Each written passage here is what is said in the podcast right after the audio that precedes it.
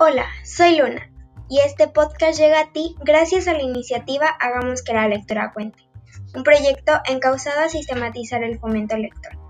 Queremos contar contigo y crear entre todos un contenido con el que te puedas identificar. Si te gusta lo que escuchas, únete a este club y visita nuestra página en Facebook. Encuéntrala como Luna Mar. Hoy conoceremos la historia de Isabel I, a través del libro Cuentos de Buenas noches para Niñas Rebeldes.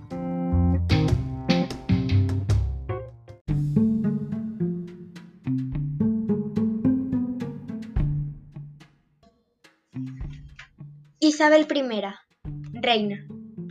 Había una vez un rey que estaba empeñado en tener un hijo varón al cual dejarle su reino. Cuando su esposa dio a luz a una niña, el rey Enrique VIII estaba tan furioso que dejó a su esposa, mandó a la niña lejos y se casó con otra mujer.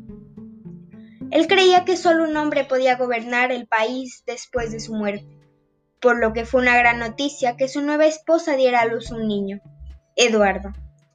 Isabel, la hija de Enrique, creció siendo una niña brillante y alegre, con su larga cabellera pelirroja y su temperamento feroz. Eduardo, en cambio, tenía apenas nueve años cuando murió su padre y fue nombrado rey. A los pocos años, él también enfermó y murió, y su hermana María tomó el trono. María creía que Isabel estaba conspirando en su contra, así que la encerró en la Torre de Londres. Un día, los guardias de la torre irrumpieron en la celda de Isabel. La reina ha muerto, anunciaron, y cayeron de rodillas frente a ella. Isabel pasó al instante de ser prisionera en la torre a ser la nueva reina de su país.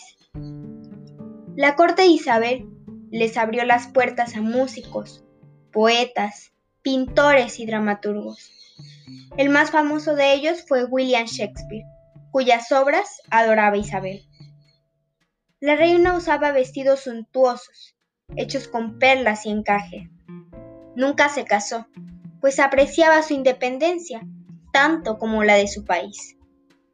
Su gente la quiso mucho, y cuando murió, los londinenses salieron a las calles para llorar por la mejor reina que habían tenido jamás.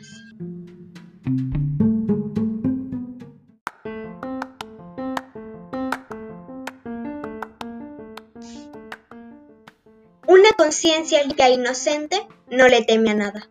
Isabel I. Con esto terminamos. Gracias por escuchar.